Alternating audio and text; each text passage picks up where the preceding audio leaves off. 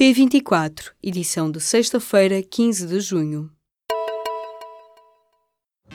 Apresentamos a nova gama de veículos híbridos plug-in. Uma tecnologia que veio para mudar o futuro. BMW iPerformance.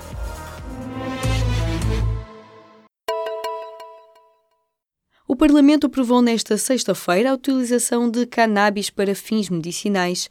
A proposta teve votos a favor de todos os partidos, com exceção do CDS, que se absteve. O diploma estipula que deve ser um médico a prescrever este tipo de medicamentos à base da planta da cannabis, mas só se outras terapêuticas convencionais tiverem efeitos indesejados. O texto final, que passou pela Comissão Parlamentar de Saúde, surgiu de projetos de lei do Bloco de Esquerda e do PAN. Cristiano Ronaldo chegou a acordo para pagar 18 milhões e 800 mil euros ao fisco espanhol no caso de fraude fiscal pelo qual está a ser julgado. O internacional português aceitou também uma pena de prisão suspensa de dois anos, adianta o jornal El Mundo nesta sexta-feira. Cristiano Ronaldo estava a tentar chegar a um acordo que fechasse a multa nos 14 milhões de euros, mas terá agora aceitado pagar quase 19 milhões. Quatro anos depois do colapso do BES, os lesados do papel comercial do Grupo Espírito Santo, vendido pelo banco, vão receber a primeira tranche durante a próxima semana. A garantia foi dada nesta sexta-feira pela Patris, a sociedade gestora do Fundo de Recuperação de Crédito entretanto criado. Este primeiro pagamento corresponde a cerca de 30% do capital investido. O governo já desbloqueou, a título de empréstimo, cerca de 140 milhões de euros para garantir a operacionalização do fundo e o pagamento da primeira de três tranches previstas.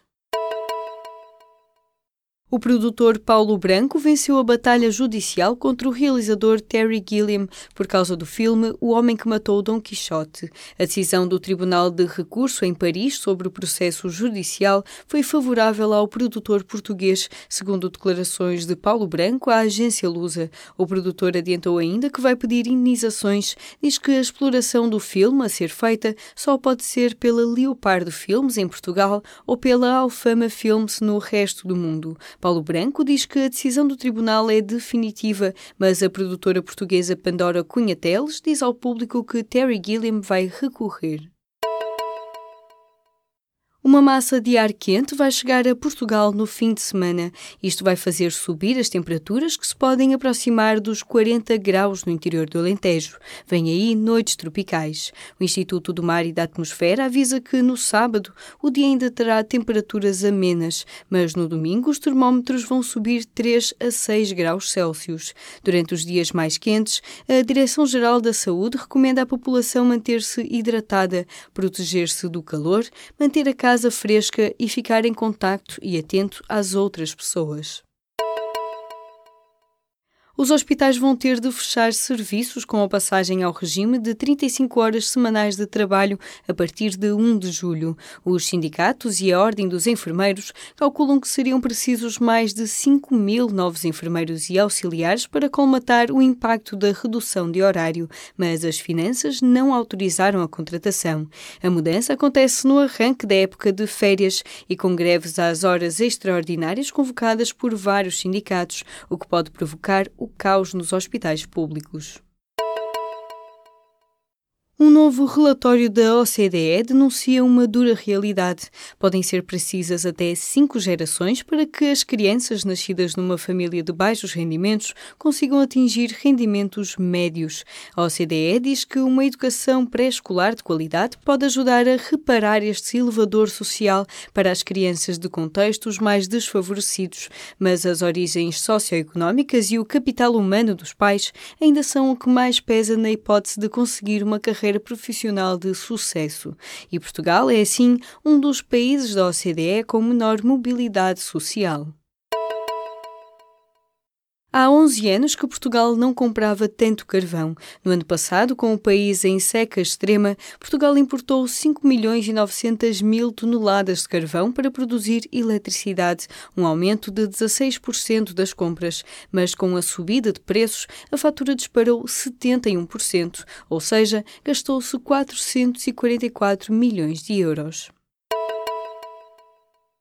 A direção de Bruno de Carvalho está obrigada a entregar os cadernos eleitorais do clube a Jaime Marta Soares e terá ainda de pagar 80 mil euros relativos às despesas de realização da Assembleia Geral, marcada para dia 23 de junho, em que os sócios do Sporting vão votar a destituição do atual presidente. Esta foi a decisão favorável do Tribunal de Lisboa a uma providência cautelar apresentada pelo presidente da mesa da Assembleia Geral do Sporting, Jaime Marta Soares. A sentença foi proferida proferida na quinta-feira, o mesmo dia em que Bruno de Carvalho recuou e se disponibilizou para que a Assembleia Geral de 23 de junho se realize.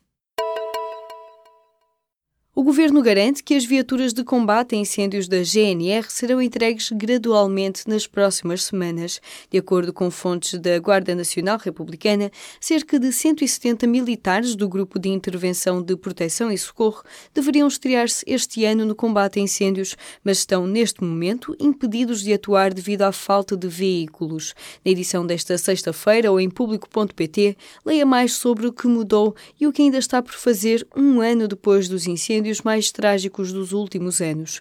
No sábado, estreia o documentário do público Pedrógão Grande, Eis que fazem novas todas as coisas.